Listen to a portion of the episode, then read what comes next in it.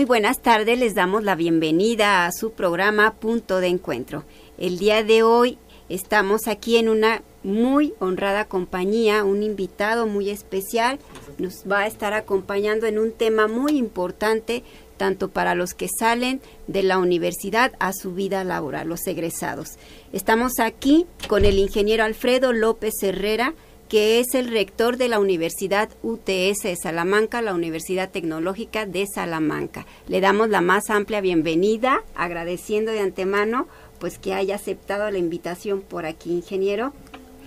Con mucho gusto, doctora, es un placer para mí en lo personal y sobre todo en representación de la Universidad Tecnológica Salamanca estar en esta entrevista y espero que los radioescuchas, además de recibir un saludo a los radioescuchas de Radio Esperanza, les sea de utilidad lo que vamos a comentar. Claro que sí, mil gracias. Les saluda también su servidora, la doctora María de Los Ángeles Villegas. Les damos la bienvenida también por aquí, por medio del Facebook Live. Ingeniero, este, estamos aquí en vivo nos están observando. Este, gracias a todos los que en este momento se pueden encontrar escuchándonos u observándonos. Le damos la bienvenida también por aquí, por medio del Facebook Live, al ingeniero este, Alfredo López. y López. Perdón, se me cayeron mis... Alfredo López Herrera. Alfredo López Herrera. Le damos la cordial bienvenida y de alguna manera vamos a entablar una charla que es muy importante ¿Qué pasa después del egresado de la universidad a la vida laboral? Bien, si me permite hacer una referencia anterior, déjeme decirle que las universidades tecnológicas son un modelo eh, cuyo origen es en 1991 con la creación de tres universidades tecnológicas en el país eh, la Universidad Tecnológica de Aguascalientes, la Universidad Tecnológica de Netzahualcoyot en el Estado de México y la Universidad Tecnológica de Tulatepeji. Un modelo similar a los que tienen los institutos universitarios de tecnología de Francia, a los community colleges de Estados Unidos y a los IEPS de Canadá. Una vez que los jóvenes ingresan a estudiar un programa educativo en la Universidad Tecnológica Salamanca, tienen la oportunidad de obtener dos títulos. Un título de técnico superior universitario y un título de nivel licenciatura.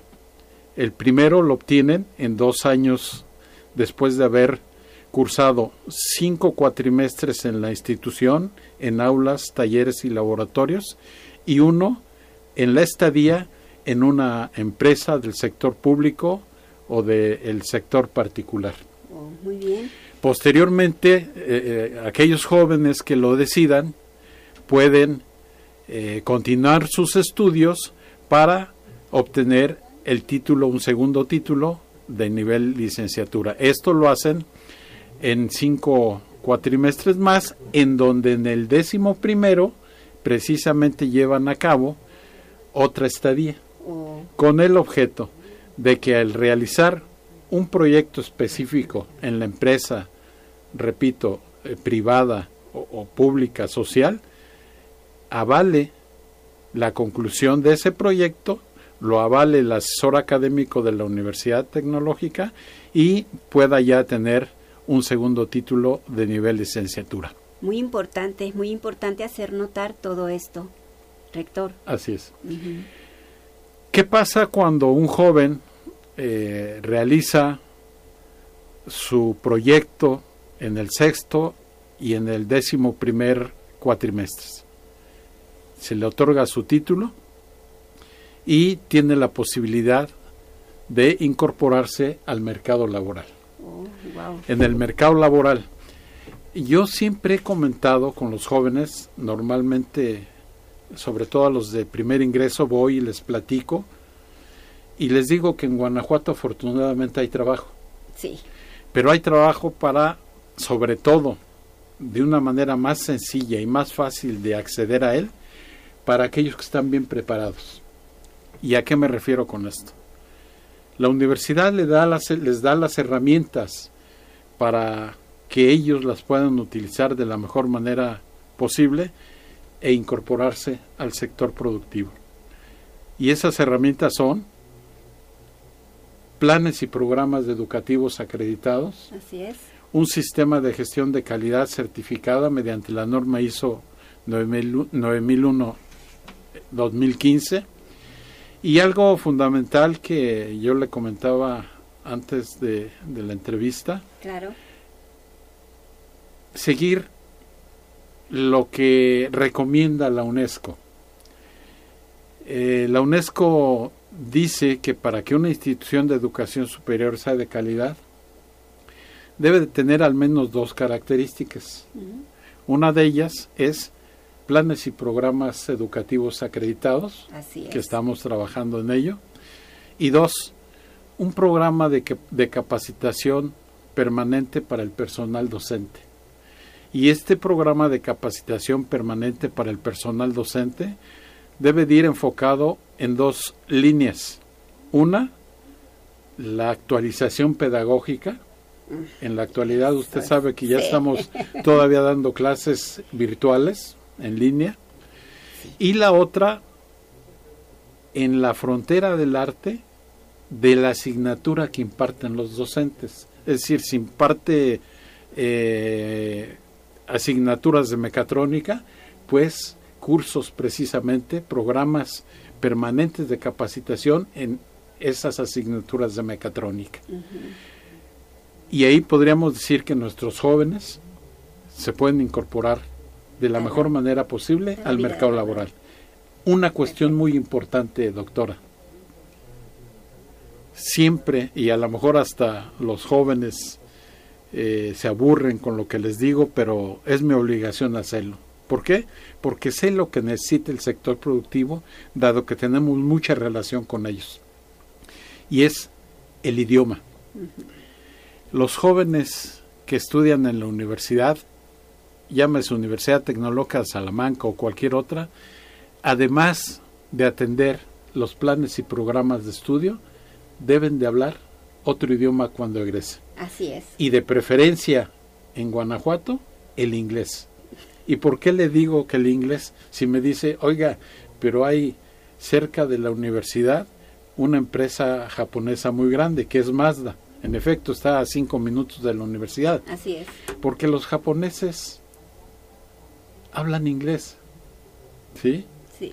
Es un idioma que, que eh, se habla eh, prácticamente en todo el mundo. Entonces, por eso la recomendación es que los jóvenes, independientemente de cursar sus planes y programas de estudio, aprendan inglés.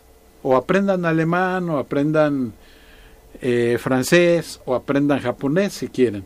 La universidad tiene un centro de lenguas que les eh, oferta estudiar cualquiera de estos eh, idiomas que le comento. Eh, yo siempre, y la experiencia que me ha dado el viajar a otros países el haber estudiado un diplomado en Canadá, dice que el idioma inglés es para todos lados, ¿no? Sí, y con él vamos a, a vivir, es adecuarlo a nuestra vida diaria. Yo creo que ya tiene, eso es antiquísimo, ya tiene muchísimo este tiempo de lo cual nosotros tenemos que certificarnos, tenemos que actualizarnos, tenemos que este de alguna manera cuando nos piden la titulación, el saber cierto porcentaje de inglés. La maestría igualmente, actualmente ya nos están pidiendo un porcentaje, es a lo que yo tengo entendido. ¿Por qué escoger el tema de la transición de la universidad a la vida laboral? Hicimos un estudio, rector, y de alguna manera estaban preocupados los alumnos, los estudiantes, porque estamos viendo y viviendo una nueva etapa de la vida, incluyéndonos en esta línea virtual, en esta parte híbrida. Comentaban los chicos, sí, vamos a salir y a dónde nos vamos a encontrar, qué nos vamos a encontrar. Si bien sabemos nosotros, esperemos que nos estén viendo algunos estudiantes, llega la terminación de este el culmino de lo que es nuestra actividad universitaria, se cierran libros, se cierran trabajos, actividades, etcétera. ¿Qué nos pasa después? ¿Por qué el miedo? ¿Por qué cree usted que tenga ese conflicto el estudiante actualmente, rector? Eh, tal vez en el caso específico de la Universidad Tecnológica de Salamanca no sea tanto el miedo. Ajá. Y, y, y, no sea tanto el miedo, ¿por qué? Porque los jóvenes ya saben lo que se van a encontrar allá afuera. Así es. Debido a que en el sexto cuatrimestre hacen una estadía en el sector productivo y aquellos que continúan sus estudios para un nivel de licenciatura, en el décimo primer cuatrimestre también lo hacen. Es menos el impacto que tiene, definitivamente. Sin embargo, eh, sí, ese impacto de salir de un aula, de cerrar, como usted bien lo dice, libros, computadoras, Sí. amigos, etcétera, se van a encontrar con un mundo en donde la exigencia va a ser mayor. Pero yo estoy convencido de que los egresados de la Universidad Tecnológica de Salamanca salen con las herramientas para incrustarse de la mejor manera al sector productivo. Eh, definitivamente sí es, es un cambio, es un choque que tienen, pero con eh, todos los conocimientos que le brindaron los docentes, con el apoyo psicológico que se les da, con el apoyo médico que tiene la institución y que se les proporciona, cuentan con todos los elementos para incorporarse de la mejor manera al sector productivo. Sí, sí hay un choque definitivo. No es lo mismo que el docente les pida un trabajo y ellos quieran o no lo hagan, a que un jefe en su trabajo ya en el sector empresarial, en el sector productivo, les exija que les entreguen algo muy específico A la práctica. a la Es, práctica. es muy importante que los alumnos, y pues en cualquier universidad se hace la parte de lo que es la estadía de prácticas, ¿verdad? Esa experiencia, ¿por qué? Porque ellos van a ir adecuando todos sus conocimientos que tienen en teoría, pues lo van a llevar al campo laboral. Así es, así es en efecto. Se van, se van preparando paulatinamente a ellos tener esa transición de la universidad a la vida laboral. Yo siento que esta parte de la transición, cuando tienen la estadía de prácticas universitarias en cualquier empresa, rector, es un plus para ellos. Y es un gran beneficio, es un gran reto para cada profesionista que se va a encontrar. ¿Por qué? Porque vamos a aprender, no es lo mismo leer que llevarlo a la práctica, claro, claro, ¿verdad? claro. Entonces ellos para que no tengan ese choque, este, de alguna manera eh, emocional, de alguna manera de, mm, estábamos hablando hace rato de una palabra muy importante, el resistirme al cambio, el resistirme al que ya no voy a entregar solamente un trabajo, ya no voy a entregar solamente una presentación, sino que ahora yo voy a llevar a cabo planes y programas, yo voy a desarrollar un programa, un proyecto, etcétera. Así es. Sí, eh, definitivamente usted acaba de decir algo fundamental y que también la Universidad Tecnológica ha trabajado para tenerlo. La institución que represento tiene desde el 2015 la certificación, el reconocimiento del conocer para ser entidad evaluadora y certificadora de competencias. Wow. Y usted lo dijo y es fundamental. Una cuestión es tener un título o dos títulos en el caso de los jóvenes que estudian en la universidad, a tener una certificación en un estándar de competencia determinado. Y déjeme darle un ejemplo si me lo permite. Claro que sí, rector. Eh, el año 19, todavía con la posibilidad de, de eh, tener físicamente a jóvenes estudiando una capacitación para certificarse, varios jóvenes de la carrera de energías renovables se certificaron en, la, en el estándar de competencia que les permite instalar, supervisar y poner en marcha celdas solares fotovoltaicas. Wow. Y al salir, no sabe qué gusto me dio que uno de los jóvenes Orgullo. dijo, tomé esta certificación porque me la pidieron y con esta certificación voy a realizar un proyecto en Sinaloa de 20 millones de pesos instalando y poniendo en marcha y capacitando a quienes lo van a utilizar celdas de manufactura, celdas solares fotovoltaicas. Entonces, es fundamental lo que usted comentó. Además de tener sus títulos, certificaciones en diferentes estándares de competencia. Así es, sí. Nosotros de alguna manera pues también fuimos a la escuela, estuvimos esa parte de orientación vocacional. He descubierto en varios estudios que hemos estado realizando últimamente que a partir de lo que es se desencadena y termina la culminación de estudios de prepa, empieza el estudiante a decir hacia dónde voy, qué voy a hacer, hacia dónde me dirijo. Hay chicos que han estado incluyendo este incluso investigan de qué manera cuánto campo laboral tiene la carrera que ellos van a estudiar. De alguna manera, todavía aún así, que ellos hacen su investigación, deciden hacia dónde van, se someten a algunos tamizajes para que nosotros de alguna manera también evaluamos y les ayudamos y les orientamos, ¿sabes qué? Tienes este perfil para esta carrera. Mm, investiga, asesórate, crees que te guste, etcétera aún así ellos van temiendo. Entran a la universidad, afortunadamente, si son chicos comprometidos, que es el compromiso, el rector aquí este presente tiene un gran compromiso este académicamente, la comunidad estudiantil la tiene en sus manos el rector. Y de alguna manera a nosotros nos ha estado platicando de cosas muy importantes que la universidad les está ofertando y les está apoyando para salir de alguna manera con todas las competencias, con todo lo que nosotros traemos y se hace un cúmulo de, competencias tan grande, porque pues ya venimos de, de la prepa, ya venimos de la universidad, ya venimos de esa parte de prácticas, ahorita ya voy a agarrar lo que a mí me gusta y lo voy a llegar a lograr es una meta, un objetivo que cada estudiante pues va teniendo en mente.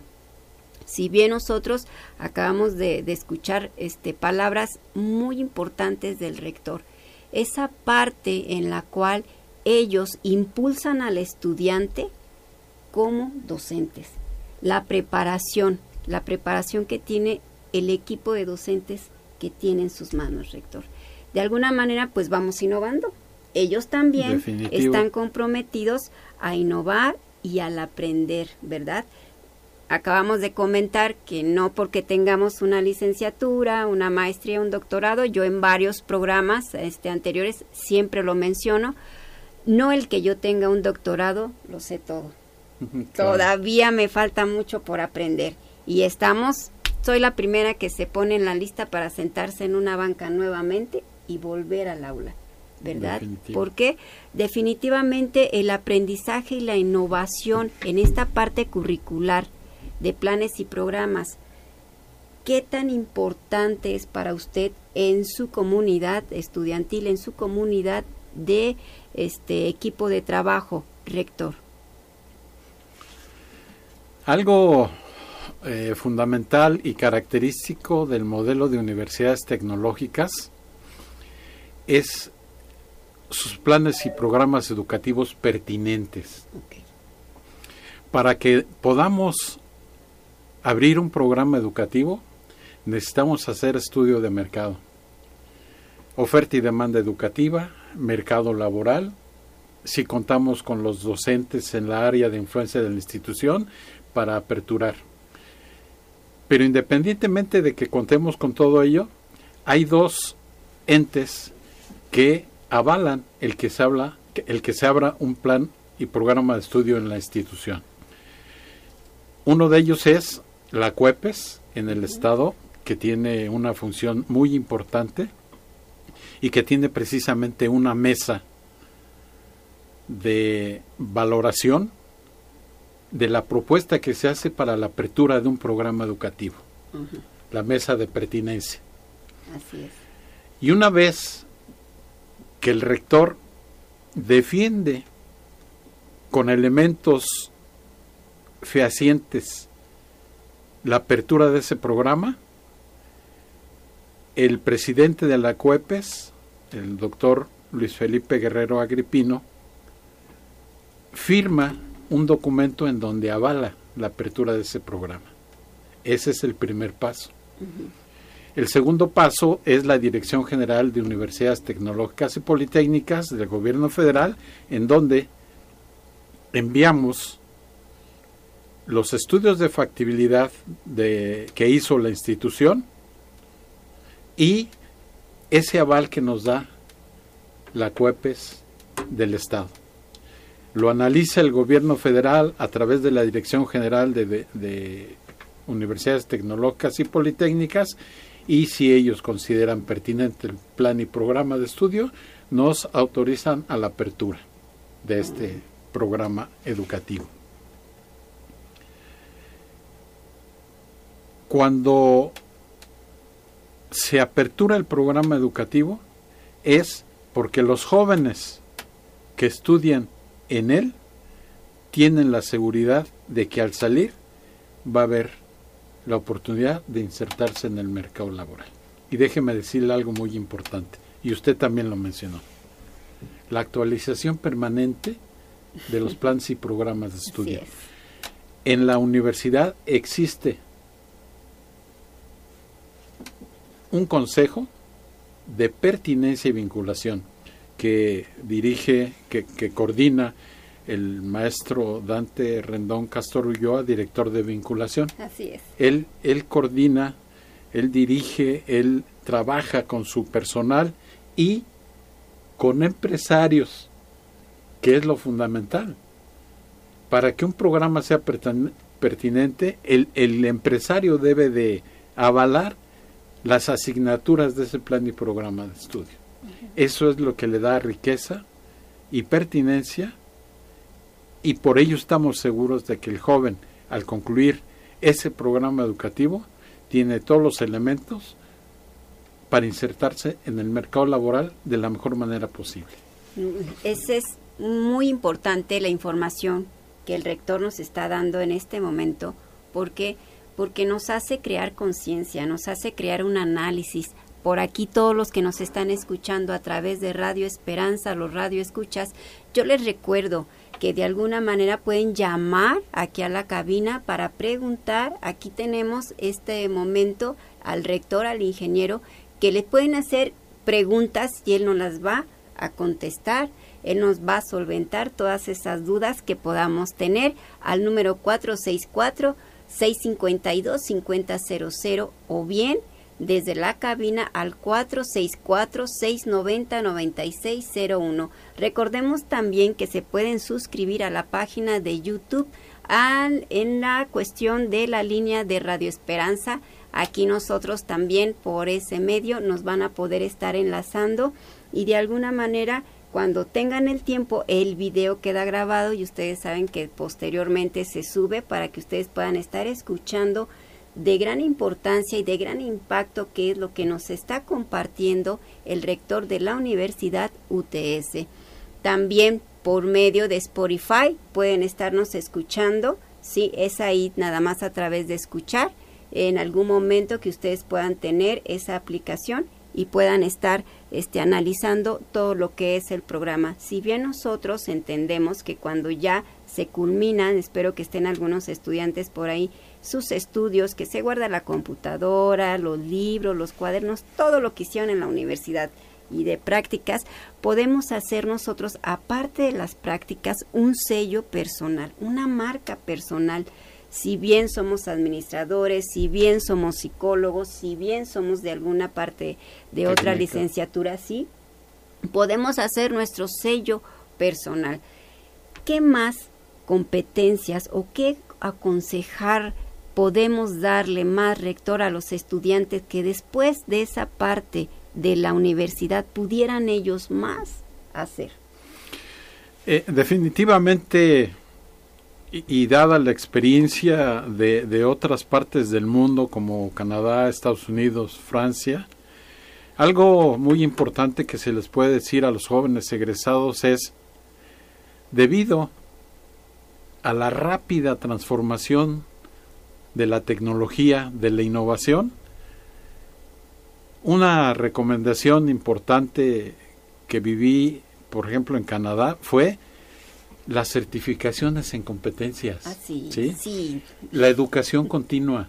La educación continua es fundamental, repito, derivado de los cambios tan rápidos que se están dando actualmente en las tecnologías. Eso y un idioma adicional al español les va a abrir las puertas. Es un éxito total. Definitivo. sí. Eh, la universidad, a través del el área de vinculación, oferta cursos de educación continua con la posibilidad de certificaciones. Eso es muy importante. Yo les he dicho a los jóvenes cuando les entregamos sus títulos, regresen a su alma mater. Oh, regresen a su alma mater en dos vías. Uno, para tener certificaciones en cursos de educación continua que los estén de manera permanente actualizando. Y dos, ¿por qué no? Si ustedes tienen el amor a la enseñanza, pues sean nuestros profesores. Ahí tenemos egresados muy exitosos que están dando clases en la universidad. Una vez un, directivo me dijo, pero eso es endogamia. No, si están bien preparados. Si viven la actualidad. Al contrario, son personas que pueden llegar a la institución, abrir un espacio para cuestiones vivenciales que ellos han tenido.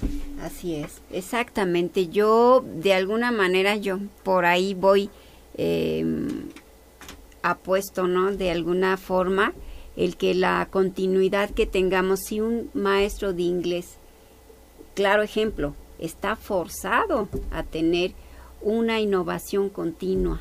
¿Por qué? Porque tiene muchos modismos, claro. Entonces, ellos sí están obligados, no, no me gusta decir esa palabra, pero ellos sí están obligados a que continuamente estén ellos adecuando muchísimos modismos que van aprendiendo más. Claro. Si ellos están obligados, ¿por qué nosotros no? ¿Verdad? ¿Por qué nosotros no este, sumarnos a toda esa parte de innovación eh, académica, a toda esa parte este, de formación eh, cultural, de la manera como le podamos llamar en alguna este, métrica? ¿Por qué? Porque nosotros también necesitamos esa formación continua. Claro, cuesta. Invertimos, pero invertimos en la sabiduría que a futuro nos va a proyectar o nos va a augurar un mejor desarrollo, un mejor potencial profesionalmente. Definitivamente van a tener un, retorno mayor. Van a tener un retorno mayor. Eh, siempre eh, es importante mencionar, doctora, y, y aprovecho su espacio para decirle que contamos con personal docente, administrativo y directivo y directivo comprometidos con la institución. A lo mejor por ahí hay uno o dos que, que nos cuesta trabajo hacerles ver la importancia, la gran importancia y el gran reto que tienen los docentes, el personal administrativo y directivo para hacer de la Universidad Tecnológica Salamanca una institución de calidad. Sí, Sí, sí, aparte de que está creciendo muchísimo, ingeniero, está creciendo. Para mí fue un gusto realmente ver cómo ha crecido de alguna manera, tanto estructura como en la vida de la comunidad estudiantil. es enorme. Y igualmente de parte de las jefaturas y direcciones que tienen ustedes ahí. Si bien lo ha dicho el rector, para no tener ese conflicto de miedo en la transición de lo que es la universidad a la parte laboral, nosotros podemos estar con todas nuestras herramientas, con toda la parte que nos dieron de competencias en esa parte de universidad, salir y buscar y tener un lugar en la vida laboral, pero también el practicar, siempre estar en la práctica continua. Otro, el sello propio de cada uno de ustedes que vayan a tener en la parte, en la línea en la que ustedes se fueron a estudiar, sea una licenciatura, sea una ingeniería. ¿verdad? También tenemos nosotros la parte, y lo acaba de mencionar, y yo siempre se lo recomiendo a mis alumnos, el idioma. El tener aparte, fundamentalmente, otro idioma, si no es este inglés, inglés es más que funcional. ¿Por qué? Porque ese es el que vamos a llevar al extranjero debajo del brazo. Sí, sí eh, aquellos jóvenes que tienen la inquietud de viajar a otros países, si van a Japón, aunque no hablen japonés, pero si hablan inglés, no van a tener problemas. si van a Estados Unidos, obviamente, si van a Canadá, igual. Eh, siempre insisto, lo repito, doctora, si me lo permite, la recomendación a los jóvenes es aprendan otro idioma. Déjeme decirle que me da un enorme gusto firmar todas las constancias y actualmente estoy firmando constancias de señoritas y jóvenes estudiantes y también de público en general en donde ya están en el nivel avanzado del idioma inglés. Wow. Eso es fundamental, es, es un inicio porque porque si estamos ahorita en esta parte de línea eh, virtual, ajá, nosotros estamos trabajando en la parte híbrida, parte presencial, parte virtual ese es un plus muy grande, porque nos abre las puertas el, el, idioma, el tener ese idioma de inglés aparte de lo que nosotros estamos aprendiendo, en lo que nosotros tengamos las competencias, tenemos que emprender. Parte de lo que es la innovación, el salir de esa transición universitaria a la vida laboral es emprender, tener la seguridad de ser unos buenos emprendedores en esta línea, ingeniero. También dígame su punto de vista en esta parte de que sea uno su propio sello, sea uno el propio emprendedor de lo que uno trajo de competencias de la universidad. Déjeme decirle que la universidad no ha dejado de un lado precisamente el emprendedurismo. En la institución tenemos un área específica con dos personas que la atienden y obviamente con todo el respaldo del área académica, un espacio que se llama Practicum y que ahí precisamente sirve como incubadora de negocios. Eh, es difícil en un momento determinado a jóvenes que no tienen la, la, vocación o el expertise para ser emprendedores que lo tengan. Pero hay gente en la institución que los puede guiar para ser emprendedores. Cada fin de cursos la universidad hace eventos en donde los jóvenes que concluyen sus cuatrimestres muestran el proyecto que hicieron durante el mismo. Ha habido eh, proyectos que han competido a nivel nacional con las 121 universidades tecnológicas que existen en el país, eh, con resultados eh, muy halagadores. Uno de ellos, si no mal recuerdo, en el 2018, donde tres señoritas egresadas obtuvieron el segundo lugar y recibieron un premio de 30 mil pesos por haber logrado ese segundo lugar. Wow. No, es, es un estímulo muy grande, muy grande. ¿Por qué? Porque ya, ya llevan ellas esa satisfacción. Claro. Es muy grande tener esa satisfacción. De alguna manera yo espero, mm, creo, apuesto porque estén por ahí escuchándonos jóvenes, padres de familia y sepan la importancia de lo que es emprender uno mismo, todas las competencias que uno adquirió dentro de una universidad. En esta parte que estamos eh, trabajando virtual, en línea, y que de alguna manera es una forma también presencial, ¿por qué no sumarnos a, tener más encuentros educativos en línea? ¿Qué de importancia es esto, rector? No, es, fundamental y no lo digo yo, lo dicen expertos nacionales y expertos internacionales. Así es. Eh, esto ya no tiene retorno. No, ya no. Esto ya no tiene retorno. Nos debemos adaptar a un nuevo sistema de educación en donde puede ser mixto, virtual y presencial.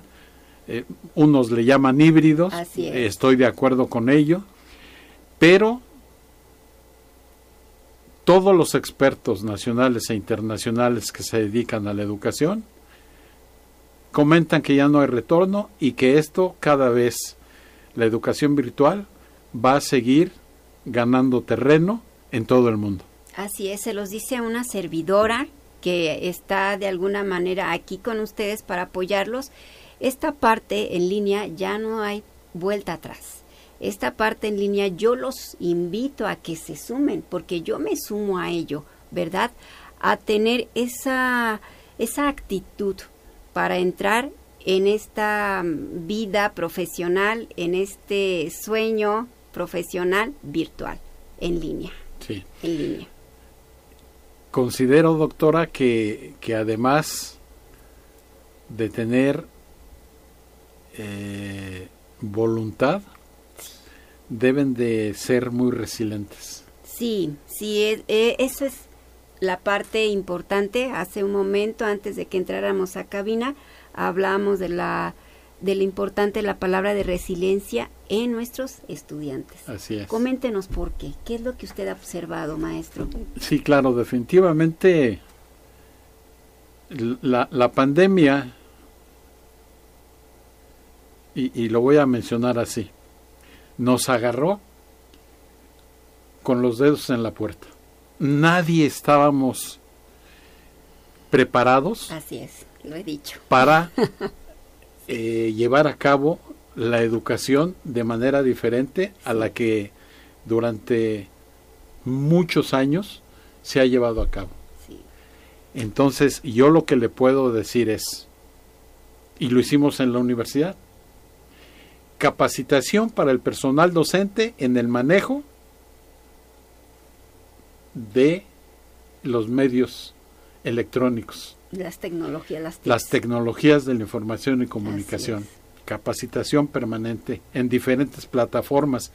Nosotros al iniciar esto, había docentes, había personal directivo y administrativo que trabajaba en diferentes eh, plataformas Teams, Meet, Zoom, etcétera, pero eh, derivado de que la universidad paga una en específico, y no quiero decir nombres para que no haya problemas, se capacitó al personal de la institución, sobre todo al personal docente, en, una plataforma específica y en ella se trabaja.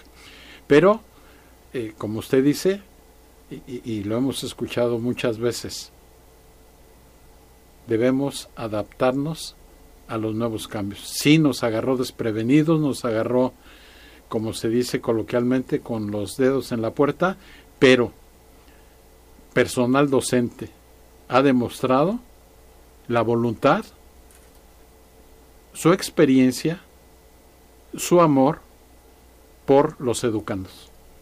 Y hemos logrado trasladarnos de una educación que se daba de manera presencial a una híbrida que actualmente estamos trabajando, con buenos resultados. Es excelente, es excelente esta parte, seguirla mencionando, porque si bien vino la pandemia y nos hizo un cambio socialmente, nos hizo un cambio laboralmente, nos hizo un cambio educativamente, y bien lo acaba de mencionar el rector, palabras que yo en algún momento yo ya he comentado, Nadie estaba preparado, sí.